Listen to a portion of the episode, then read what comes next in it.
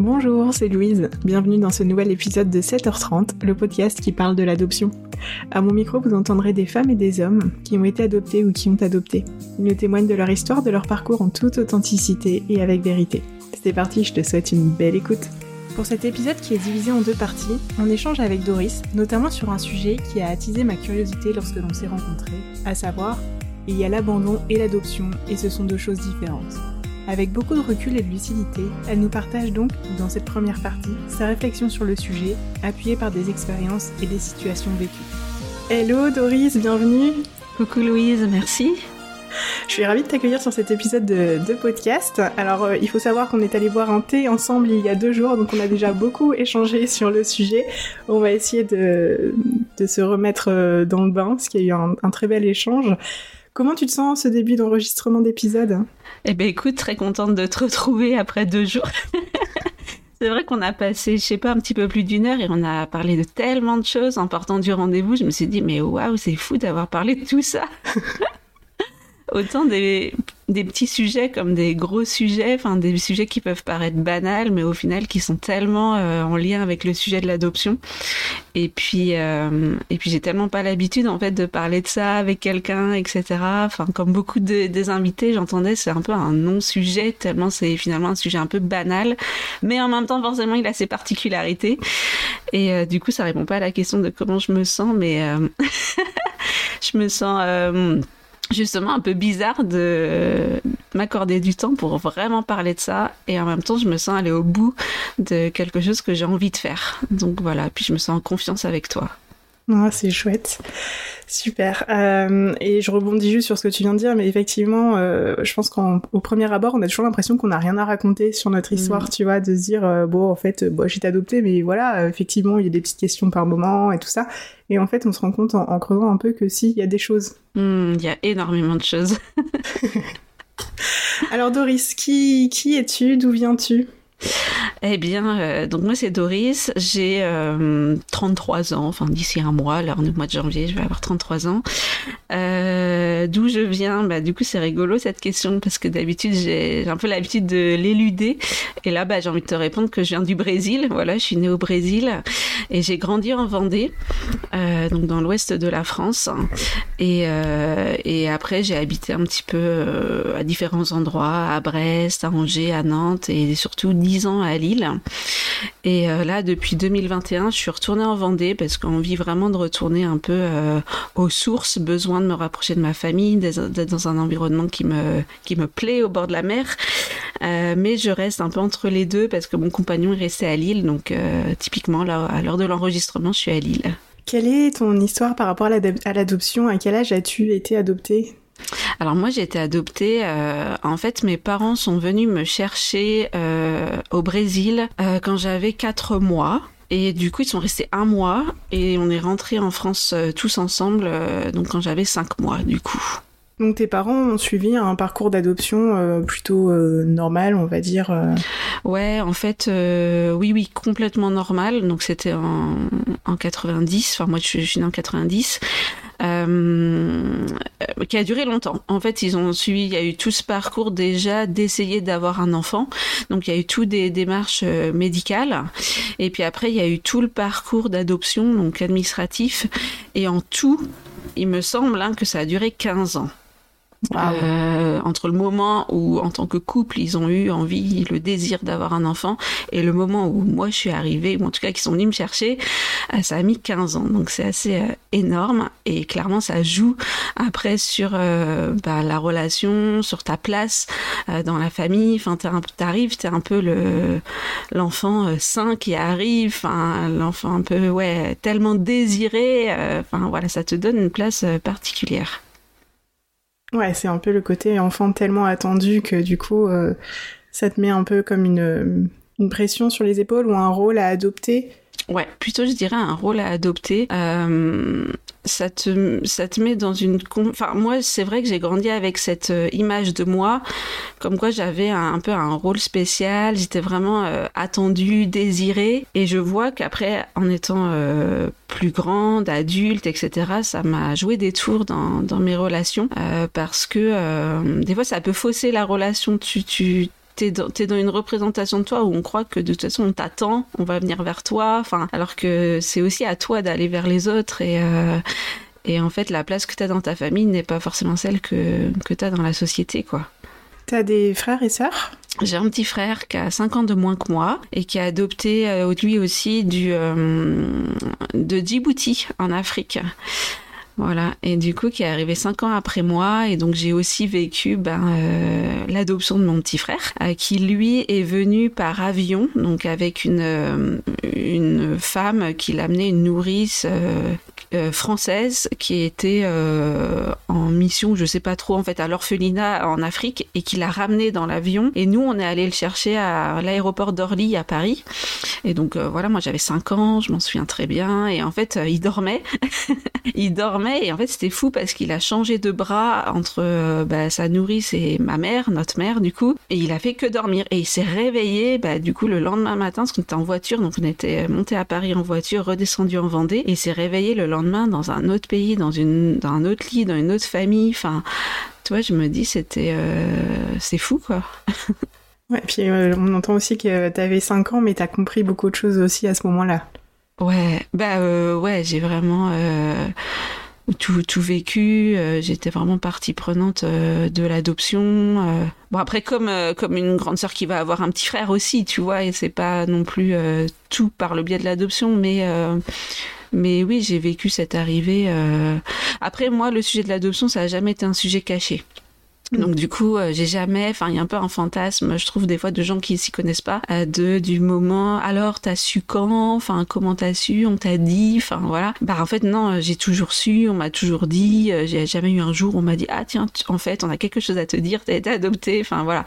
Donc du coup forcément le moment où on était dans ce parcours d'adoption de mon frère, c'était normal pour moi. Il n'y avait pas de trucs bizarres. Enfin voilà c'était je me souviens pas trop de la progression tu vois, du parcours. Je saurais pas dire combien de temps ça a pris. Bon, j'étais vraiment enfant.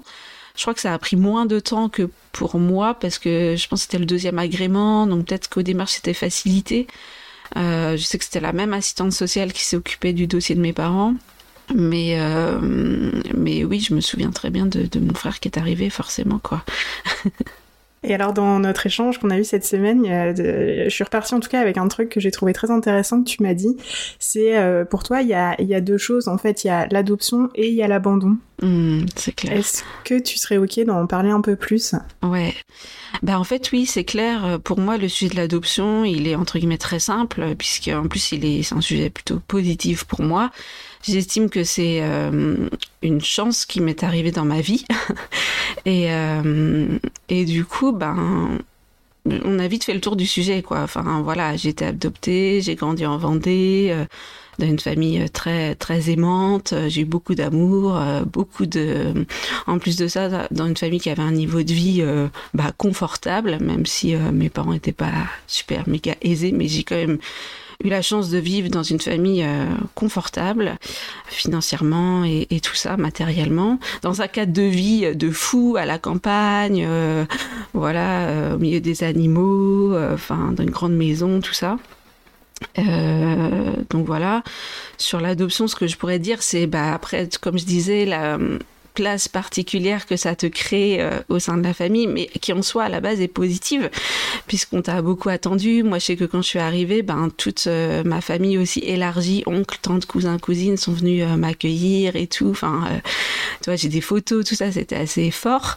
et je suis assez proche d'ailleurs de, ma famille à ce niveau-là.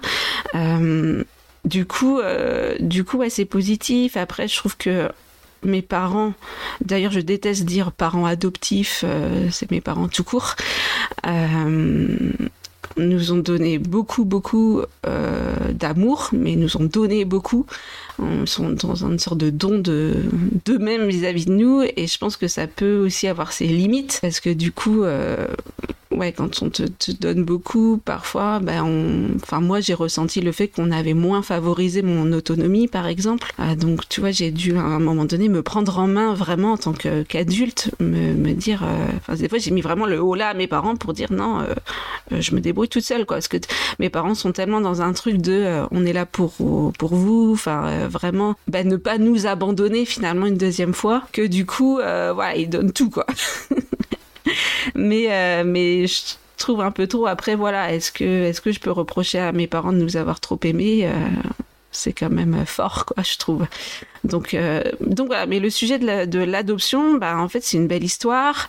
j'ai comme je disais, il n'y a pas eu de secret autour de ça, il n'y a pas eu de tabou. Quand j'étais petite, euh, bah du coup, euh, euh, tu vois, typiquement par rapport à l'adoption de mon frère, ben, ma mère était venue avec mon frère à un goûter d'école que j'étais en maternelle pour présenter mon frère à toute l'école. Enfin, tu vois, du coup, on avait parlé de notre histoire. On avait, la maîtresse était hyper partie prenante du fait de raconter qu'on était adopté. En plus, c'est marrant parce que c'était une petite école dans un petit village, mais il y avait plusieurs enfants adoptés au final. Enfin, deux, trois, mais enfin pour une petite école, tu vois, c'est beaucoup. Et, euh, et donc voilà, du coup, j'ai toujours été bien accueillie. J'ai jamais dans ma vie été victime non plus de racisme ou de, de trucs euh, différenciants. Enfin, donc voilà. Pour moi, le sujet de l'adoption, il est, euh, il est hyper positif. Et du coup, il y a ce fameux deuxième sujet de l'abandon qui là est, est, un, est un trauma en fait, vécu bah, à la naissance et euh, du coup qui clairement a, plein de conséquences euh, dans ma vie, euh, qui m'a amené à faire des travails thérapeutiques sur moi, mais qui aujourd'hui, même s'il y a plein de choses qui sont un peu guéries, soignées, etc., n'empêche que c'est un truc que tu dois vivre avec quoi. C'est pas, enfin, toi, c'est pas un truc qui est derrière moi. C'est vraiment un truc avec lequel je vis, euh, qui parfois ressurgit, parfois quand je m'y attends pas, mais bon, quand même, maintenant j'ai des clés pour bien tout comprendre et, euh, et savoir ce qui se passe. Mais euh, qui qui a pas forcément ouais été facile. et du coup, ouais, pour en parler plus, bah déjà moi quand j'étais toute petite, enfin enfant, euh, par exemple, me laisser euh, à l'école le matin, euh, c'était un drame. mon père, il prenait, en plus mon père était prof aussi, donc lui aussi avait ses cours qui commençaient et il me laissait en fait avant à la garderie. Et voilà, je me souviens, je faisais que pleurer. Enfin, c'était fallait vraiment prendre du temps pour me réconforter, pour ben, en gros me dire voilà, on revient te chercher après ta journée d'école, on t'abandonne pas quoi. Donc euh, là, c'est vrai déjà, c'était les grosses larmes, c'était le voilà les grosses les gros pleurs et, tout. À chaque fois qu'on devait me laisser pour me, il me laissait en garde euh, chez de la famille, euh, généralement de la famille, ben c'était un peu aussi pareil. Il y avait aussi toutes les fois où mon père, comme il était prof, il partait lui-même en voyage scolaire. Et du coup, là, pareil, c'était l'angoisse. Ah, c'était horrible. Et euh, vraiment quoi. Et du coup je passais euh, du temps avant euh, tu vois qu'ils partent à me préparer à ce qu'ils partent. Quand ils partaient pareil c'était le drame et tout ça euh, et il y a eu moi quand je devais partir en voyage scolaire. Donc déjà mes parents m'ont toujours euh, poussé à partir, même quand j'étais enfant, en mini-camp, tu vois, par exemple. Alors moi j'avais l'impression que je partais au bout du monde pendant mille ans, alors qu'en fait aujourd'hui je me rends compte que je partais aller à 10 km pendant 2-3 jours.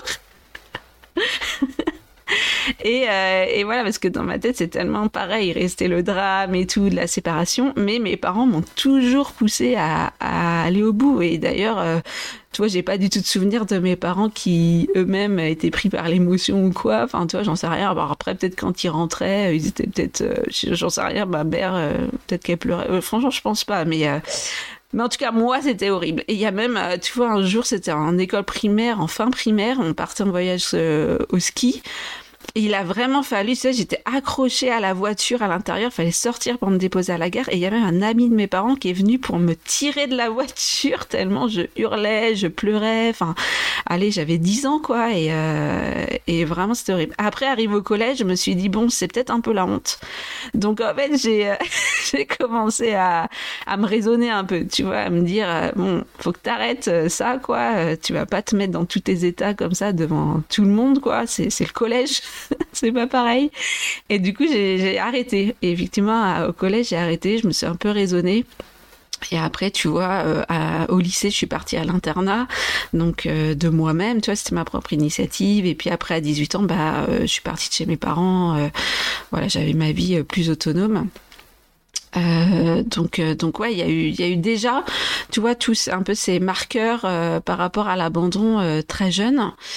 Après, j'entendais dans plusieurs histoires souvent les, la, les premières ruptures amoureuses qui peuvent être une forme de reviviscence de ce, de cette peur de l'abandon, enfin de ce traumatisme. Et, euh, et moi, en fait, euh, j'ai une première histoire d'amour un peu hyper. Euh... Alors, je dirais pas que c'est dans la rupture que c'est survenu, mais en fait, c'est plus dans la forme d'amour. En fait, j'ai une première histoire d'amour très fusionnelle. Euh, et du coup, je trouve que la fusion est aussi liée à la peur de l'abandon. Et du coup, euh, quand ça s'est terminé, et d'ailleurs ça s'est terminé de mon fait, hein, mais euh, ça m'a pas empêché de très mal le vivre. Euh, voilà, pendant pendant un an, je l'ai très mal vécu. Et en fait, j'avais vraiment cette sensation. Donc j'avais 18 ans. Et j'avais vraiment cette sensation euh, comme s'il y avait un lien euh, qui, devait être là et qui n'était plus là et je comprenais pas. Enfin je me disais mais non en fait enfin on doit être ensemble. Alors pourquoi on n'est plus ensemble? Enfin il y avait un truc euh, pas normal pour moi et qui me faisait énormément souffrir. Et, euh, et du coup j'ai mis ouais j'ai mis aller un an vraiment à m'en remettre. Alors oui c'est ton premier amour euh, oui, ça avait duré, allez, on va dire un an, euh, mais euh, bon, euh, voilà quoi. Enfin, tu vois, je, je ouais, j'étais un peu tombée dans un état un peu vraiment de déprime, de à quoi bon euh, vivre, enfin, tu vois, des, des, des, trucs vraiment assez costauds, mais mais j'ai vécu toute seule avec ça. Je me suis pas du tout fait aider à ce moment-là ou quoi.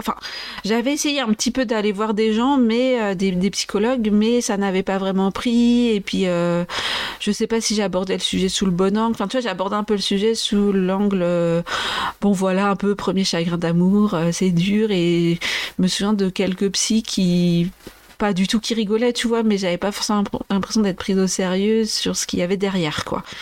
Donc ça n'avait rien donné à ce moment-là et donc je me suis un peu débrouillée comme ça euh, toute seule et puis euh, à un moment donné ben c'est tout le temps a fait son travail et puis euh, c'était derrière moi et puis après j'ai rencontré en fait mon compagnon avec qui je suis encore aujourd'hui d'ailleurs donc ça fait 13 ans qu'on est ensemble et en fait, dans cette relation, ben, encore ce mode de fusion qui est revenu très vite.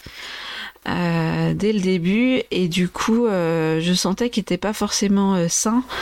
Mais c'est difficile de prendre conscience de ce qui se joue au final.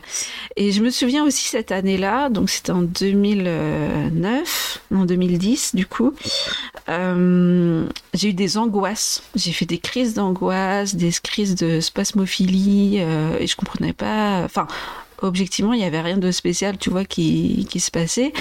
Mais en fait, pour moi, je me suis toujours dit, c'est parce que je suis en train de tomber amoureuse. Et du coup, ça m'angoisse. Parce qu'en fait, tomber amoureuse, c'est euh, accepter euh, d'aimer, d'être aimé et potentiellement, ben, du coup, d'être abandonné euh, derrière. Tu vois, y a, pour moi, amour égale risque.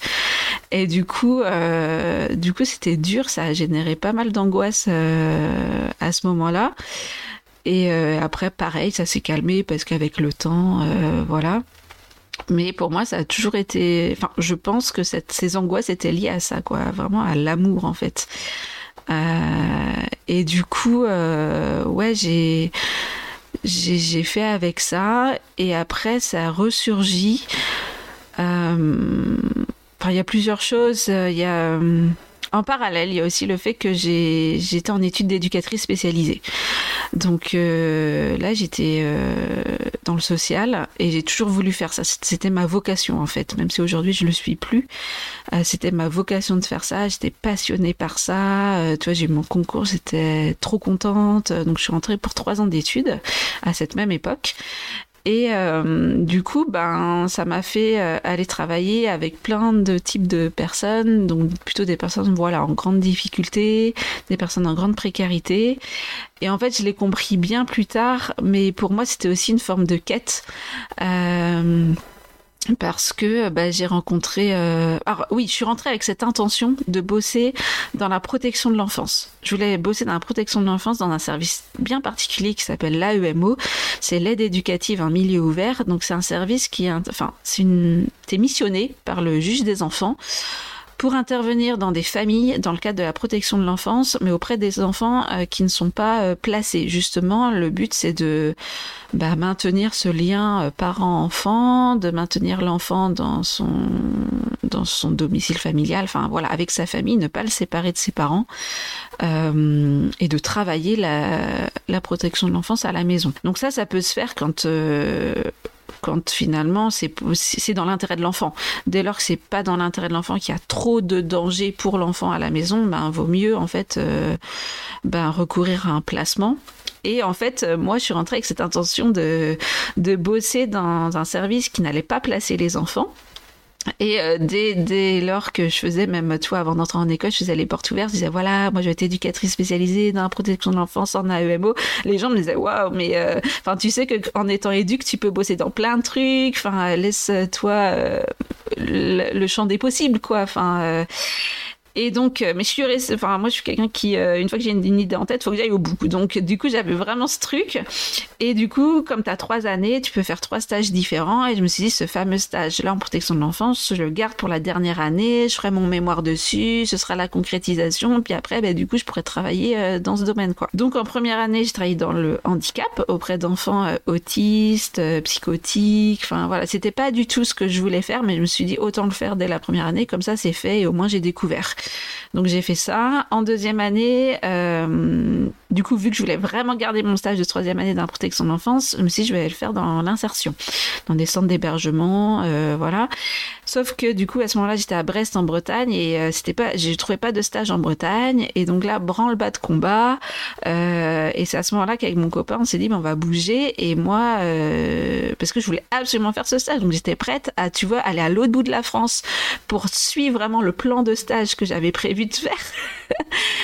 quitte à me retrouver dans une situation euh, plutôt que de renoncer à ça quoi. Donc euh, à ce moment-là, ben euh, mon copain qui est encore à Nantes a postulé dans des masters dans plusieurs villes en France, à savoir Lille, Toulouse, Montpellier, donc rien à voir. Moi j'étais à l'école à Brest hein. et du coup moi j'ai postulé dans plein de stages dans ces villes-là et le seul stage, enfin la seule réponse que j'ai eue c'était à Lille et donc c'est pour ça qu'on est venu à Lille. Et donc lui avait son master, moi j'avais mon stage. Et du coup, je me suis retrouvée à faire mes deux dernières années de formation entre Brest et Lille. Voilà. Pourquoi faire simple quand on peut faire compliqué euh, Et du coup, bon, bah, ça a été assez difficile à ce niveau-là. Et puis arrive cette fameuse troisième année où, du coup, j'ai fait tout ça pour ça, quoi, pour trouver ce fameux dernier stage dans la protection de l'enfance. Et arrive cette dernière année où, bah, du coup, je commence à postuler, euh, voilà, pour euh, pour trouver ce fameux stage. Et en fait, eh ben, j'y arrive pas. Et en fait, je, n'ai jamais réussi à faire ce stage-là. J'ai euh, lancé, envoyé plein de lettres de, de candidature. J'ai eu un entretien, un seul, et ça l'a pas fait. Et en fait, à ce moment-là, pour moi, je l'ai ultra méga vécu comme un échec. Enfin, c'était vraiment. Euh... En plus, à ce moment-là, je fonctionnais vraiment en mode réussite échec. Et du coup, l'échec pour moi, c'était vraiment quelque chose de difficile. Et euh... et du coup, waouh quoi, j'avais, enfin, un peu mon plan de vie s'effondre quoi. Et, euh, et en fait, euh, c'était pas fini puisqu'au final, je me dis bah de toute façon, il faut quand même que je trouve un stage. Donc je continue à chercher dans la protection de l'enfance et en fait, le seul stage que j'ai trouvé, c'était en placement familial spécialisé. Et alors, en fait, ça veut dire quoi? Ça veut dire les enfants, justement, donc qui sont placés, et en plus de ça, qui sont placés en famille d'accueil. Donc là, tu vois direct le lien euh, avec l'adoption. Et en plus de ça, spécialisé, c'est-à-dire que c'est un service vraiment spécifique euh, qui accompagnait vraiment en proximité euh, les familles d'accueil et les enfants placés et les familles. Euh, de ces enfants-là euh, et, euh, et, notamment des enfants qui étaient vraiment placés à la naissance parce que vraiment euh, situation vraiment compliquée difficile et vraiment danger pour l'enfant quoi et du coup, c'est la seule réponse positive que j'ai eue pour trouver mon stage de dernière année. Et du coup, ben, je me retrouve à devoir accepter ça.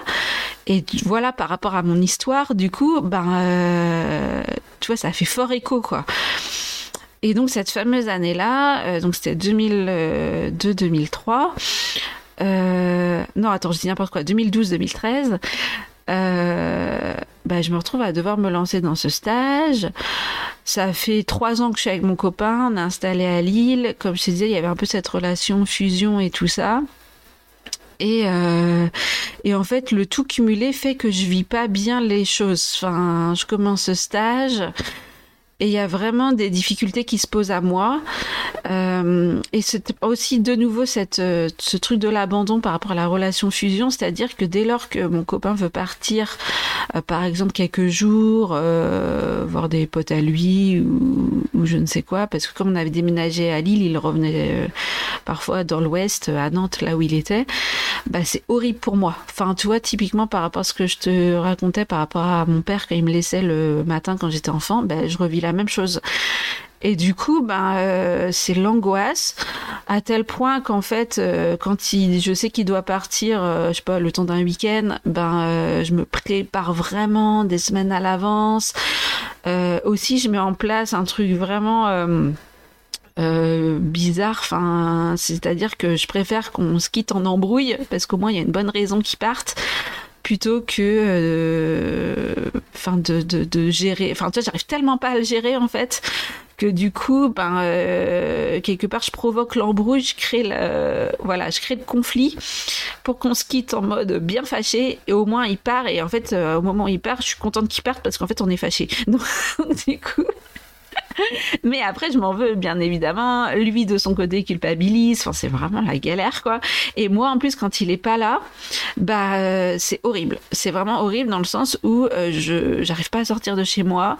J'arrive pas à me, même me nourrir, tu vois, même me faire, me faire à manger, c'est compliqué. Je fais que pleurer. C'est, je, tombe en grosse euh, déprime de ouf, quoi. Et, et j'ai l'impression de plus arriver à vivre comme si on m'avait coupé, enlevé mon oxygène et que je pouvais plus vivre quoi. Et, euh, et donc arrive un moment où bah c'est plus possible de vivre comme ça. Et du coup euh, vraiment il me dit enfin euh, faut que tu fasses quelque chose quoi. Enfin euh, et, et, mon stage me remue. Alors dans mon stage ce que je vis aussi c'est que du coup je, donc je suis confrontée à ces enfants. Donc ils sont placés à la naissance dans des familles d'accueil à des mamans ou des papas, enfin des parents qui viennent les voir en visite médiatisée. Et donc là, moi, mon rôle en tant que stagiaire dans ce stage-là, ben, c'est travailler avec les éducs qui facilitent ces temps de médiatisation. Donc en fait, c'est-à-dire que tu es présent le temps de cette rencontre. Alors parfois, c'est des enfants qui revoient pour la première fois leurs parents. Ils ont, je sais pas, 2-3 ans. Ils revoient pour la première fois leurs parents euh, qui n'avaient pas droit de visite et là qui retrouvent des droits de visite parce qu'il s'est passé un truc euh, grave. Typiquement, je me souviens d'un papa qui avait euh, secoué sa petite fille. Du coup, sa petite fille qui restait handicapée à vie. Donc du coup, pendant quelques années, il n'avait pas le droit de voir sa fille. Et puis bah là, du coup, euh, c'est de nouveau, il a le droit à voir sa fille. Donc du coup, on est là pour le temps d'une heure, en fait, dans une salle euh, spécialement pour ça, ben, euh, être là dès lors qu'il revoit sa fille, quoi. Et, euh, et, moi, je participe à ça. Et notamment, parce que j'ai un mémoire à faire et tout ça, euh, je suis plus spécifiquement dédiée à une situation d'une petite fille, justement, qui vient d'arriver dans le service, euh, qui a, euh, je sais pas, je crois qu'elle a peut-être neuf mois. Et du coup, justement, je, suis cette petite fille vraiment qui est placée dans sa famille d'accueil. Donc, j'assiste vraiment, tu vois, à, la rencontre entre la famille d'accueil et la petite fille. Et, du coup, la maman, qui, dès, le début, en fait, a le droit de voir sa fille en visite médiatisée. Et donc, je suis un peu la référente, tu vois, et du coup, je, c'est moi qui suis là lors des rencontres. Et cette maman, en fait, elle est super jeune, elle a le même âge que moi. C'est une maman qui est à la rue. Et du coup, qui est tellement dans un mode bah, très précaire, très instable, que du coup, bah, c'est pour ça que sa fille, elle a été passée parce que euh, voilà, elle n'est pas apte à s'occuper de sa fille à, ce moment-là, quoi. Et en fait, euh, je me souviens d'une visite médiatisée où c'est moi qui suis restée là le temps d'une heure. Euh, et en fait, la mère a très mal vécu ça. Et elle a été assez euh, agressive envers moi un peu du style euh, tu, tu, tu, me piques ma fille quoi. Enfin tu vois parce que ben du coup on avait le même âge euh, on voyait bien qu'on n'avait pas du tout les enfin moi j'étais un peu de l'autre côté tu vois enfin j'étais du côté euh, bah, professionnel et, euh, et j'avais forcément une vie bah, plus stable ou quoi euh, qu'elle. Enfin tu vois il y a tout un enjeu psychologique qui s'est joué à ce moment là heureusement bah moi je travaille dans une équipe où tu es soutenu où tu as des psychologues et tout qui t'aident à décrypter ce qui se passe. Mais quand même moi je me prends ça en pleine face ouais, le, vraiment le, ben, aussi le rejet d'une, maman qui croit que je prends son enfant. Enfin, tu vois, c'est très dur pour moi à gérer euh, à ce moment-là. J'ai vraiment du mal. Et donc tout ça fait que, bah, du coup, je vais voir euh, une psychologue. Et donc là, du coup, voilà, à 23 ans, euh, je commence à faire un travail euh, sur moi euh, thérapeutique. Il y a un autre truc aussi qui s'est joué à ce moment-là, c'est que les femmes enceintes, je pouvais pas être en relation avec les femmes enceintes. En fait, euh, j'avais depuis très jeune, j'avais une sorte de d'obsession à vouloir un enfant euh, très jeune, et du coup, euh, je faisais aussi vachement peser ça dans mon couple. Sauf que c'était pas un vrai désir d'enfant. Ben voilà, c'était une obsession pas très saine, mais que j'arrivais pas à décrypter en tant que telle à ce moment-là. Et c'était impossible pour moi de, ouais, de, de côtoyer des femmes enceintes. Et, euh, et du coup, ben, euh, je vais avoir une psychologue. On fait un vrai travail super bénéfique pour moi, sauf que, sauf que je me rends compte à un moment donné dans, la, dans le travail, au bout de plusieurs mois, que cette psychologue est aussi enceinte. Et c'était fou que ça se joue, tu vois. Et elle, forcément, dès le début où elle m'a pris en thérapie, elle savait qu'elle était enceinte. Elle savait bien qu'à un moment donné où ça allait se voir, elle allait m'en rendre compte. Et voilà. Et en fait, cette thérapie, elle s'est finie un peu brutalement parce que euh, je pense que j'acceptais pas, j'arrivais pas. Enfin. Euh, mais néanmoins, euh, m'a hyper aidé cette thérapie. Enfin, je crois que ça a duré un an. Et ça a été un vrai travail sur cette blessure d'abandon. j'ai compris énormément de choses, ça m'a énormément aidé. Aujourd'hui, j'ai des clés dont je me sers encore. Euh, et ça m'a j'ai réussi à déjà sortir de ce de ce, entre guillemets de ce faux désir d'enfant. Euh, j'ai compris qu'à travers ça je recherchais en fait de nouveau même tu ces relations amoureuses fusionnelles en fait je recherchais ce lien de fusion que tu as quand tu es dans le ventre de ta maman. Et en fait c'était précisément ça que je recherchais euh, à vivre ça en fait cette cette fusion là et en fait ça m'a aidé à accepter euh, que, que, que je la retrouverais pas quelque part, je pense que j'ai fait le deuil de cette euh, relation fusionnelle. du coup, de pouvoir avoir des relations plus saines avec les gens de manière générale. Et je me sens que t'ai parlé d'un truc il y, a, deux, il y a deux jours là. C'était aussi mon anniversaire de mes 20 ans. Parce que du coup, j'avais, c'est au moment de cette thérapie que j'avais compris ça. Euh, parce que à mes 20 ans, mes parents m'ont offert en fait un, un livre. En fait, c'est le carnet de bord qu'ils avaient tenu quand ils étaient venus me chercher au Brésil. Ils avaient noté euh, plein de trucs. Enfin, ils avaient noté un carnet de bord de ce un mois euh, quand ils, étaient venus me chercher et ils me l'ont offert en fait en mettant un, un livre qu'ils avaient fait imprimer les photos, le texte qui était bien réécrit sous forme de livre et tout ça. Sauf que moi, quand ils m'ont offert ça à mes 20 ans, ben en fait, je super mal pris pour moi, c'était pas un cadeau, quoi. C'était, euh, voilà, je l'ai super mal pris et déjà de base.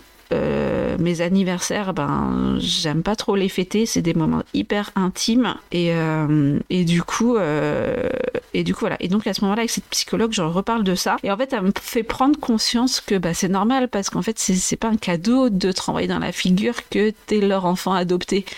Enfin, moi, j'ai grandi avec le fait que c'est mes parents, ils m'ont toujours euh, euh, comment dire élevé en ce sens. Ils nous ont jamais ils ont jamais fait de différence et là à mes 20 ans, on va savoir pourquoi entre ils me rendent la figure ah oui, tu te souviens t'es on t'a adopté quoi. Bah non, c'est pas cool. et du coup euh, du coup bah j'ai pris conscience de ça avec cette psychologue là.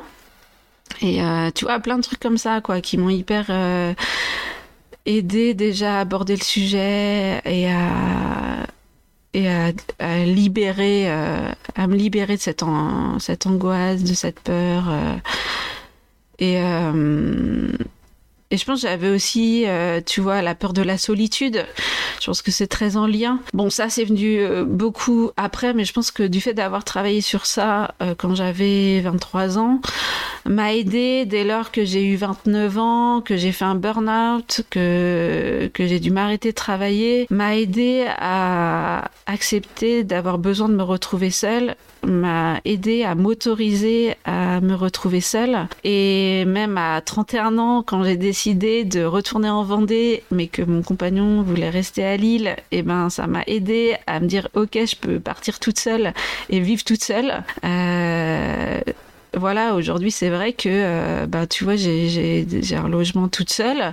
Et, euh, et du coup, je me dis, il y a des années, ça aurait été juste impossible, en fait, d'envisager ça. Et euh, en 2019, quand j'ai fait mon burn-out, à un moment, je me suis dit, j'ai besoin, j'avais besoin de vide et de rien. Je disais, je sais pas de quoi j'ai besoin, de quoi, ce qui va devenir de moi, mais je sais que ce dont j'ai besoin, c'est de vide et de rien. Et en fait, j'en avais tellement besoin que j'avais besoin de partir toute seule. Sauf que j'avais jamais fait ça de ma vie. Et tu vois, c'était un gros step pour moi de partir toute seule. Et en fait, je suis partie une semaine toute seule en Bretagne. Et du coup, j'ai de la chance parce que mon copain vraiment me soutient à fond là-dedans. Il m'a dit, écoute, si t'as besoin de ça, fais-le. Enfin, euh, ça va te faire du bien et tout. Donc, j'avais réservé euh, un appart face à la mer, euh, toute seule, enfin, pendant une semaine. Et je suis partie toute seule. Et du coup, c'était ouf pour moi de faire ça à côté de ça, j'avais des amis, tu vois, qui étaient partis tout seuls pendant plusieurs années, expats euh, à l'étranger et tout, et j'avais toujours été hyper admirative de ça. De me dire, waouh, trop bien, ils sont partis en road trip toutes seules, euh, tu vois, à l'autre bout de la, planète et tout. Et moi, j'osais pas.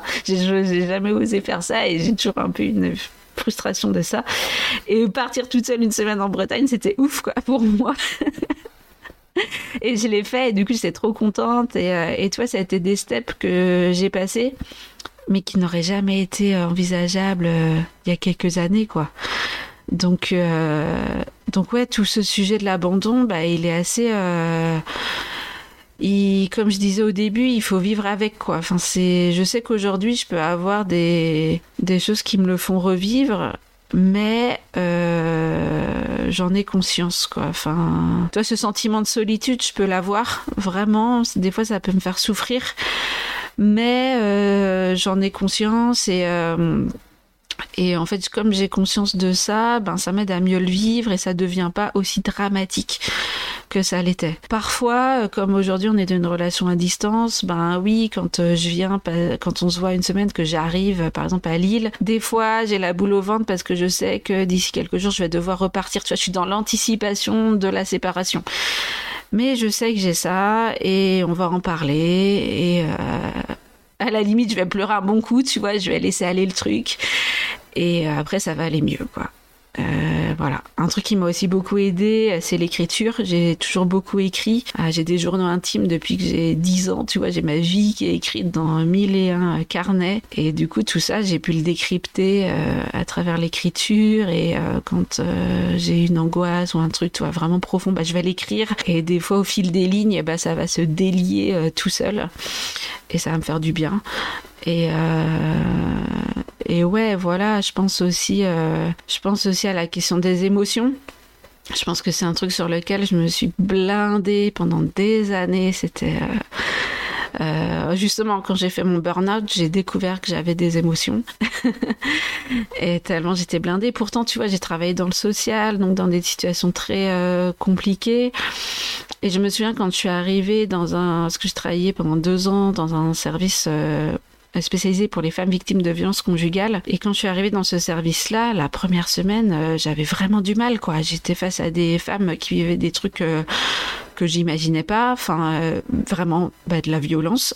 Et je me souviens avoir dit à ma à ma chef de service, je lui avoir dit waouh c'est dur elle m'a dit ah ouais, euh, pourtant euh, bah, euh, bah, tu viens de, enfin là où je travaillais avant, c'était auprès de personnes réfugiées, immigrées qui avaient fui des pays en guerre, que j'avais accompagné dans leur récit de guerre, enfin tu vois, donc effectivement qui racontaient des trucs de fou. Et elle m'a dit ah pourtant tu viens de travailler là-dedans, enfin et, et, en fait, dans ce milieu-là, je trouve que les émotions sont pas, euh, c'est pas un sujet limite, quoi. Tu vois, euh, et donc moi, bah du coup, j'ai toujours euh, travaillé en me blindant et donc euh, pas du tout avec mes émotions à ce moment-là, en tout cas.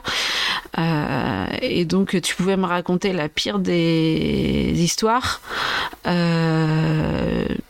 Je sais pas ce que je ressentais je faisais mon travail, c'est tout quoi. Et ça veut pas dire que je faisais mal mon travail, mais je faisais mon travail, j'accompagnais les personnes.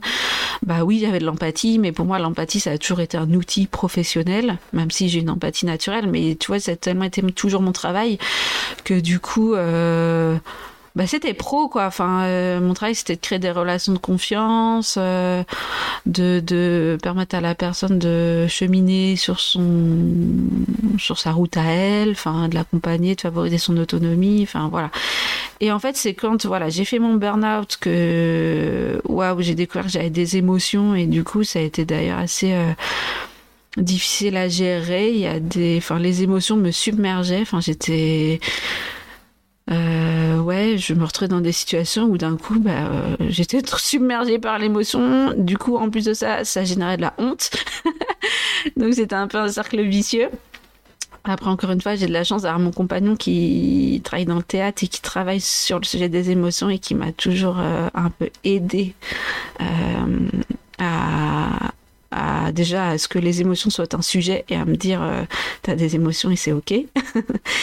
Et euh, et après en faisant ma formation de coach du coup. Après j'ai fait ma formation de coach en 2020 euh, voilà pendant pendant sept mois. Et du coup forcément ben là tu travailles énormément avec tes émotions.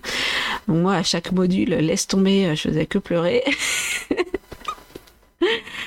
Euh, mais du coup, tu vois, un truc qui était nouveau, c'était, même si là, pour le coup, c'était en, visio, parce que c'est tombé l'année du confinement, mais même pleurer devant des gens en visio, même pleurer devant une personne, euh, c'était incroyable pour moi, quoi. C'était, euh, donc quelque part, entre guillemets, je m'en donnais à cœur joie, enfin, dans le sens où, dans le sens où j'expérimentais un nouveau truc, et euh, avoir des émotions devant des gens, c'était tellement nouveau que, puis de, bon, de toute façon, je n'arrivais pas à gérer donc ça débordait de partout. Donc bon, allez, allons-y. Euh, de toute façon, voilà.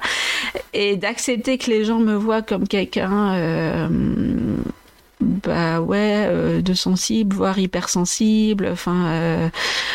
Bah, enfin, j'acceptais ça, quoi. J'ai accepté ça. Et il y a un, des modules qui a été assez dur pour moi, enfin, en tout cas, assez marquant.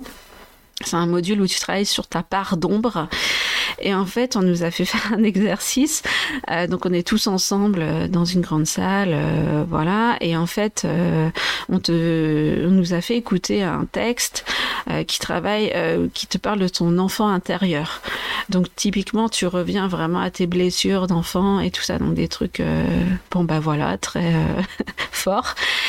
Et en fait, moi, pendant ce moment-là, euh, je me suis dit, mais en fait, je vais m'effondrer. Enfin, c'est pas possible. du coup, qu'est-ce que j'ai fait? J'ai pendant tout l'exercice, euh, j'ai visualisé une porte blindée à l'intérieur de moi. Et je me suis concentrée sur cette porte-là. Et je me suis dit, cette porte, euh, je l'ouvre pas, je l'ouvre pas, je l'ouvre pas, je l'ouvre pas. Et euh, euh, on finit d'écouter ce texte. Et après, on était en petit groupe et on devait, pendant cinq minutes, chacun avait la parole. Et en fait, ce temps de parole, tu l'utilisais comme tu voulais. Donc ça veut dire que tu, tu c'était à toi de parler, de dire un peu euh, ce que tu avais envie de dire euh, sur toi, sur tes blessures et tout ça. Et tu pouvais euh, ne pas parler pendant cinq minutes.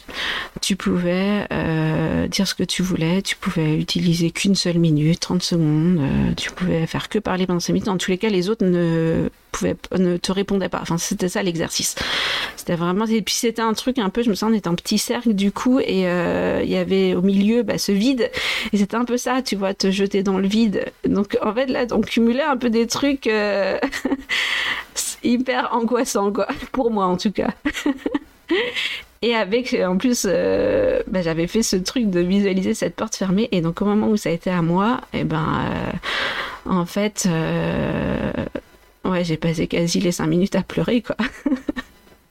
tu vois, j'étais, bah, voilà, tout a lâché.